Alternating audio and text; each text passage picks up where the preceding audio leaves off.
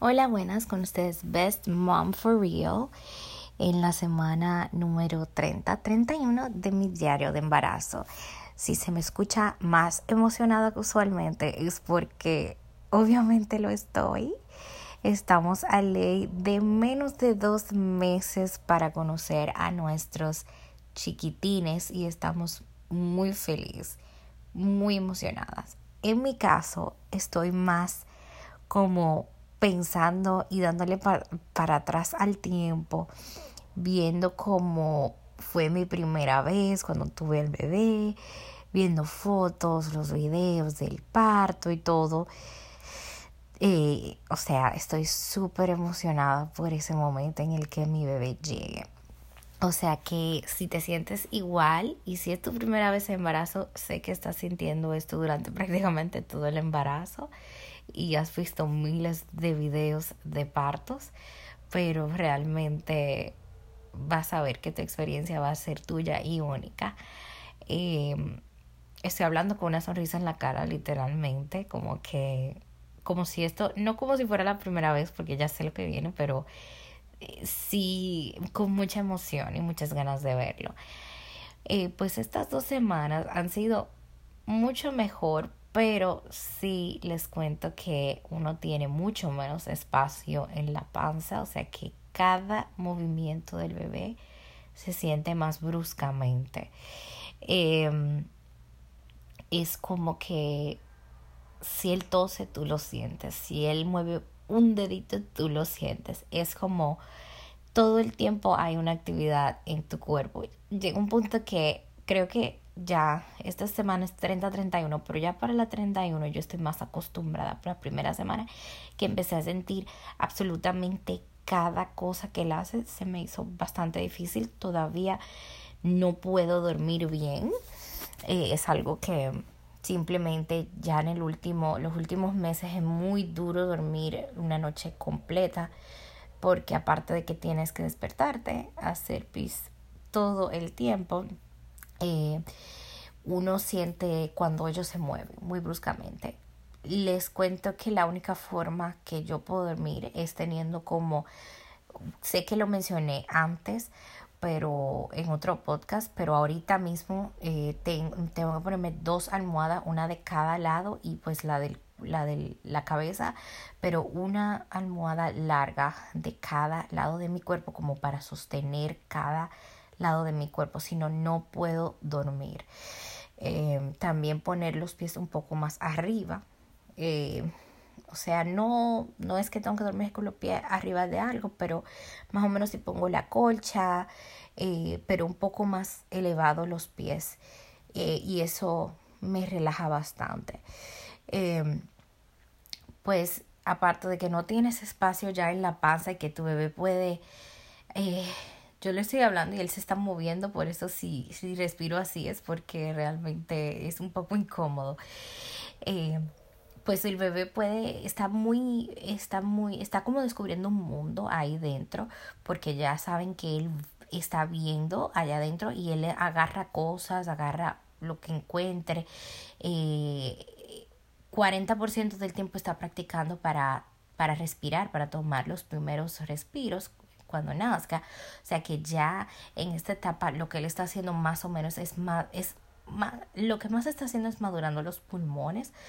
Eh, por eso es muy importante estas semanas de embarazo, uno cuidarse mucho porque tener pulmones maduros significa que él tal vez ni siquiera tenga que ir a Ah, o sea, lo más seguro, si, si duras tus 40 semanas, el bebé no necesite ningún cuidado especial ni nada por los pulmones. O sea que muy importante que uno trate de cuidarse en esta etapa bastante porque las contracciones, ya como el bebé también se cambia de posición para la posición de parto, eh, en cuestiones de estas dos últimas dos semanas 30 y 31 el bebé ya debe estar con la cabeza abajo para si vas a tener un parto natural es algo muy importante porque eh, es, es lo que va realmente es determina que tengas un parto eh, vaginal normal.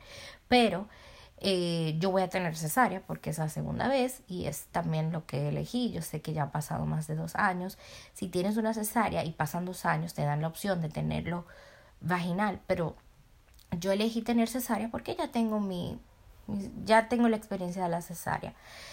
Em, entonces, este, yo voy a hacer, eh, pues como eh, mi bebé estaba volteado, tenía la cabeza para arriba, eh, dígase que no estaba en posición, pero ya la última vez que fui al médico en la semana número 30, eh, ya se había puesto en posición de parto, o sea que él tiene la cabeza abajo y yo siento todas las patadas en la parte de arriba de mi, de mi estómago. y como no hay espacio, ya saben, no puedo comer eh, mucho. les cuento que me emocioné el fin de semana, me comí una pasta de un restaurante y me la comí con tantas ganas que no fui buena para nada ese día, o sea, me sentí súper mal todo el día. No vomité porque ya a veces las mujeres también vomitan en esta etapa del embarazo otra vez, si te digo con náuseas eh, al principio del embarazo, pero no vomité, pero lo que me sentí era como que como que no me podía mover, como que estaba muy, no sé, me puse el día completo, yo solamente me comí esa pasta, estaba grave, no pude más. Eh, no coman comidas así, coman, o sea, sí pueden comer pasta, pero no coman y se, se harden, como dice el dominicano, no, no se llenen así. Traten de comer por porciones, eh, limiten sus porciones y coman más veces al día para que entonces no se sientan mal y no pierdan energía, porque eh, ya en sí, tipo 7 de la noche, antes de las 7 ya yo estoy agotada ya en esta etapa del embarazo, me canso súper más rápido. Y es una diferencia del cielo y la tierra. Ya a partir de la semana 30 ya siento la diferencia, o sea, no, no aguanto hasta las nueve y media de la noche, necesito acostarme y dormirme, no nada más acostarme, yo no puedo ni ver televisión, no me da la energía, es normal, no es que estás mal alimentándote, no es que estás eh, enferma, no es nada de eso, es lo normal eh, en esta etapa del embarazo. Eh, trata de comer muchas ensaladas, mucha fibra, porque también, precisamente porque no tienes espacio y, y tu útero está creciendo, está bastante grande ya en este momento, creo que son 5 centímetros que está, o no sé exactamente 5 inches eh, para no traducirlo mal eh, pues eso hace que estés un poco constipada que no sé si esa es la traducción pero pues que no puedas ir bien al baño y pues eh, por eso es muy importante consumir alimentos que te ayuden a, a ir al baño. He notado que pues tengo una hemorroide que es eh, solamente me da como que se me pone peor eh, cuando es cuando no voy regularmente al baño. Y pues he notado que en estas últimas dos semanas eh, como no voy todos los días si cuando voy me molesta bastante me duele. O sea que lo única la única solución para eso ya hablé con mi médico sobre eso, es, em, pues en la farmacia venden como unos pads que son como unos wipes. Em, que ayudan bastante. Después que vas al baño, te bañas, eh, te lavas muy bien y te pasas ese wipe y te ayuda. Es una sensación como que de, en lo que te hace ese, ese eh, wipe es que te da como una sensación de em, como, de como que de frescura, como que te pongas una menta y, y eso te ayuda bastante a mejorar eh, la hinchazón de la hemorroides si tienes hemorroides. Pero sí, pregúntale a tu médico qué es lo que te recomienda eh, si estás sufriendo por hemorroides en esta etapa del embarazo. Eh, más que eso, físicamente ya no tengo más cambios que contarles, o sea, sí, la, la panza sigue creciendo. Eh, no me he hecho fotos mes a mes ni semana por semana como en el primer embarazo que uno siempre se está tomando fotos semana a semana. Pero eh, sí definitivamente noto que cada día mi barriga está más grande me pongo bastante crema me pongo eh, aceite, todo, todo, todo, porque es la única manera que puedo aguantar como la piel, porque la piel me empieza a picar bastante de noche, aunque yo tenga, aunque me pongo bastante crema y, y, aceite, de noche me pica mucho la panza. Muy importante que trates de no rascarte, de simplemente ponte más crema si puedes, si te quieres parar, si no ya guarda la crema al lado de ti, porque de aquí para adelante es más y más que va a crecer tu barriga. También puede ser que se te haya salido el ombligo. Mi ombligo eh, se me está casi al salir.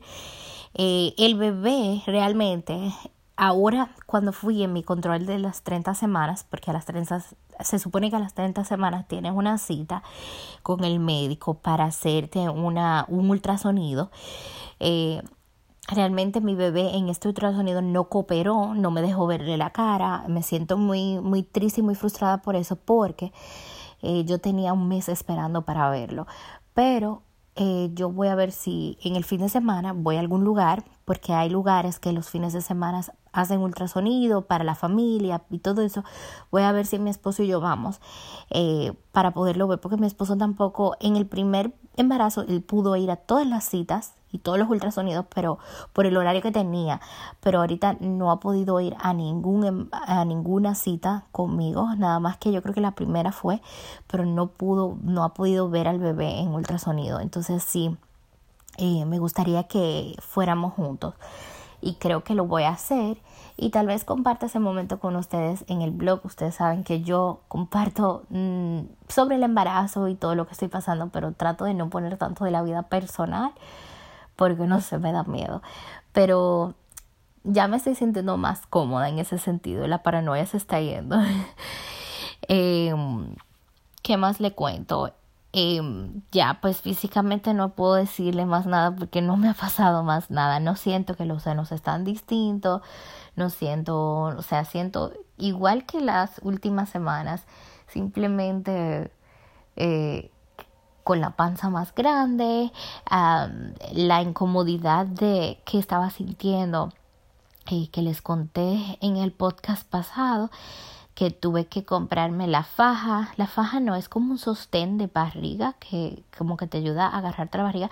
No la he tenido que usar tanto las últimas dos semanas, pero es porque no he tenido que realmente hacer tanto esfuerzo como, como usualmente lo hago en casa.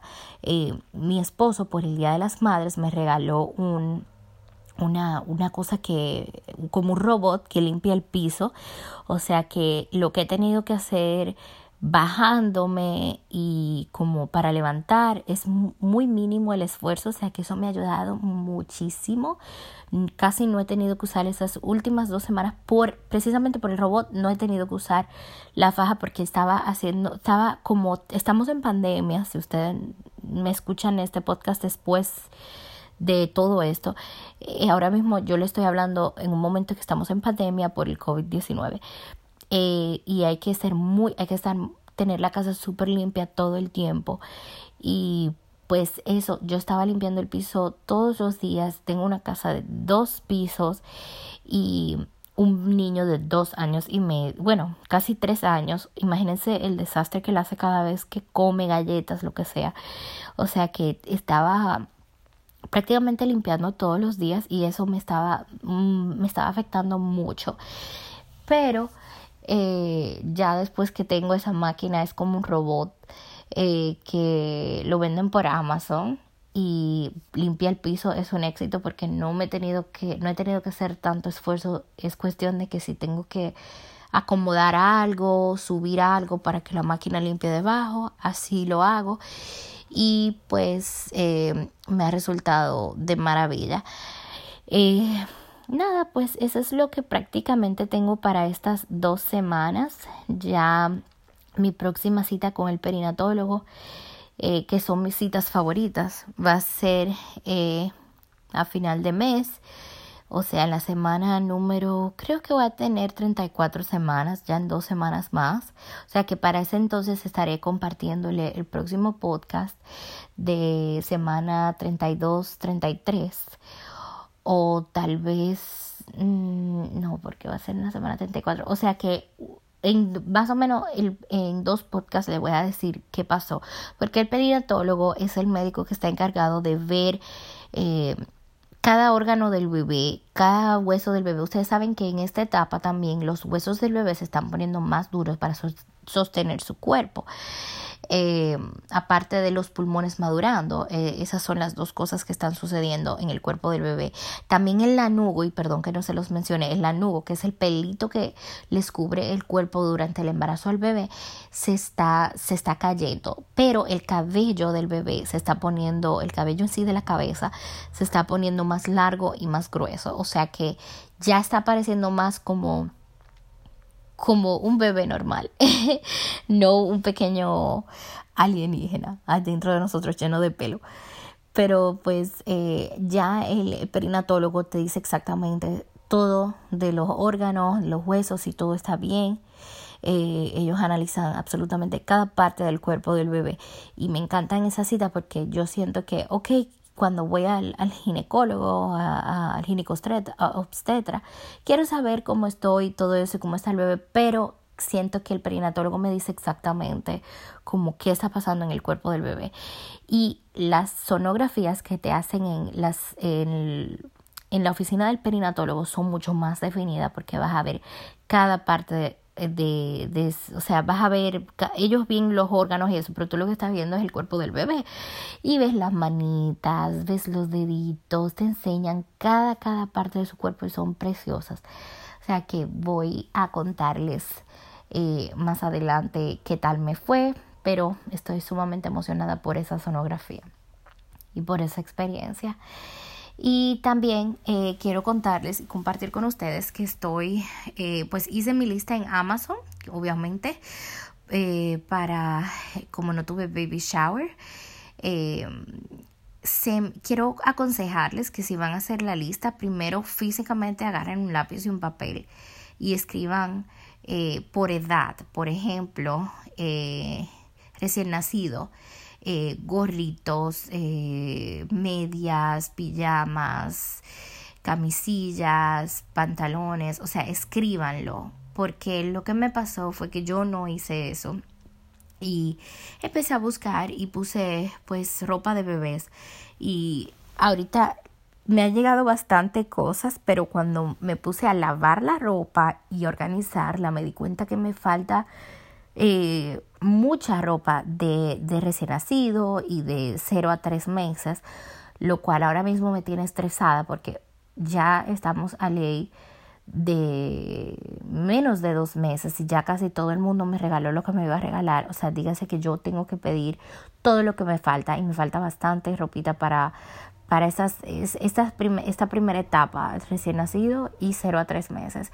No pienso comprar tantas cosas de recién nacido, pero lo básico sí hay que tenerlo. Eh, dígase las, las eh, las eh, camisitas manga largas, manga corta, pantalones, medias, gorro, eh, los guantecitos y todas esas cositas que hay que tener.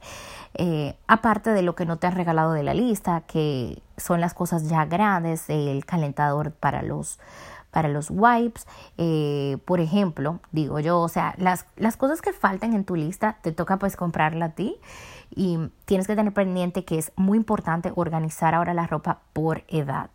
Em, te aconsejo lava la ropa para que ya sepas que está limpia, aunque vuelvas y la laves después, pero ya sabes que esa ropa está limpia. Em, y sepárala por edad. Eh, recién nacido, 0 a 3 meses, 3 a 6 meses, hasta el primer año. Después del primer año ya ponla toda junta en una caja porque falta bastante para eso. Pero sepáralas por edad y la primera etapa, recién nacido y 0 a 3 meses, guárdala donde tengas, por ejemplo, tus gavetas y todos, todas las cosas para el bebé. Todo lo demás, sepáralo, dígalo, eh, dígase en fundas o, cajas. Eh, lo puedes poner en una, en, en una caja de, de, plástico y ponerlo en el closet de bebé porque puedes seguir separándola después, pero faltan tres meses eh, para eso. O sea que eh, te aconsejo que te des la tarea de hacer eso, asegúrate que tenga todo lo que necesita y cuando hagas tu lista de Amazon, si no la has hecho todavía, eh, o de la tienda que la vayas a hacer, si, si, para, para el baby shower o lo que sea, para que te regalen, separa eh, por edad y busca específicamente, por ejemplo, etapa recién nacido, necesito tal, tal, tal, tal, tal, pues ya tengo todo en la lista. Eh, 0 a 3, necesito tal, tal, tal, pero si no lo haces en lápiz y en papel es muy difícil recordarte cuando estés haciendo la lista eh, en sí, porque vas a buscar eh, artículo por artículo. Me pasó en el primer embarazo, se me había olvidado, pero ahora la cometí de nuevo y ya me acordé que ese fue mi error la primera vez. Eh, pero nada, aparte de eso, eh, también voy a compartir por medio del blog en Instagram, Best Mom Raya Baja For Real, los, todo lo que he recibido, cómo organizo la habitación. ya terminamos de arreglar el cuarto, mi esposo lo pintó y todo, ya armamos la cuna y todo, pero quiero que vean y pues cómo lo organizo. Estoy usando prácticamente todo lo que usé con mi primer bebé. Eh, y pues es más fácil así, pero si eh, se supone que cuando ya estés lista para organizar el cuarto tenga todo, dígase la, la, colcha del bebé, las sabanitas, la decoración, lo que sea que quieras poner, pero yo les voy a ir enseñando paso a paso cómo voy arreglando esa área y todo lo que me llegan. Vamos a hablar de los biberones, de los chupetes, de los bultos, de del, la máquina eh, de para lactar que te saca la leche, todo eso vamos a hablar de, de, eso en el blog, o sea que es muy importante que estén atentas y síganme arroba bestmam raya baja for real para que tengan toda esa información. Y pues eh, a mamá y a papá, mucha, mucha paciencia en este tiempo de cuarentena. Mamá, controla tu ansiedad, porque se, esta, esta semana van a ser de mucha ansiedad por ver al bebé. Y pues también igual los papás que pueden sentir la, la misma, el mismo tipo de presión y ansiedad si es la primera vez eh, que tienen niños. Y pues lo que no son mamá y papá, muchas gracias por informarte y por apoyarme y escucharme. Sé que este podcast fue un poquito más largo de lo normal, pero es porque pues le estoy, estoy añadiendo y compartiendo la información sobre, sobre eh, pues los artículos que y, y, y, los artículos y la organización del cuarto del bebé y todo eso. Eh, un beso y un abrazo a todos y estén atentos a mi próxima, eh, mi próxima semana de embarazo. chao, chao.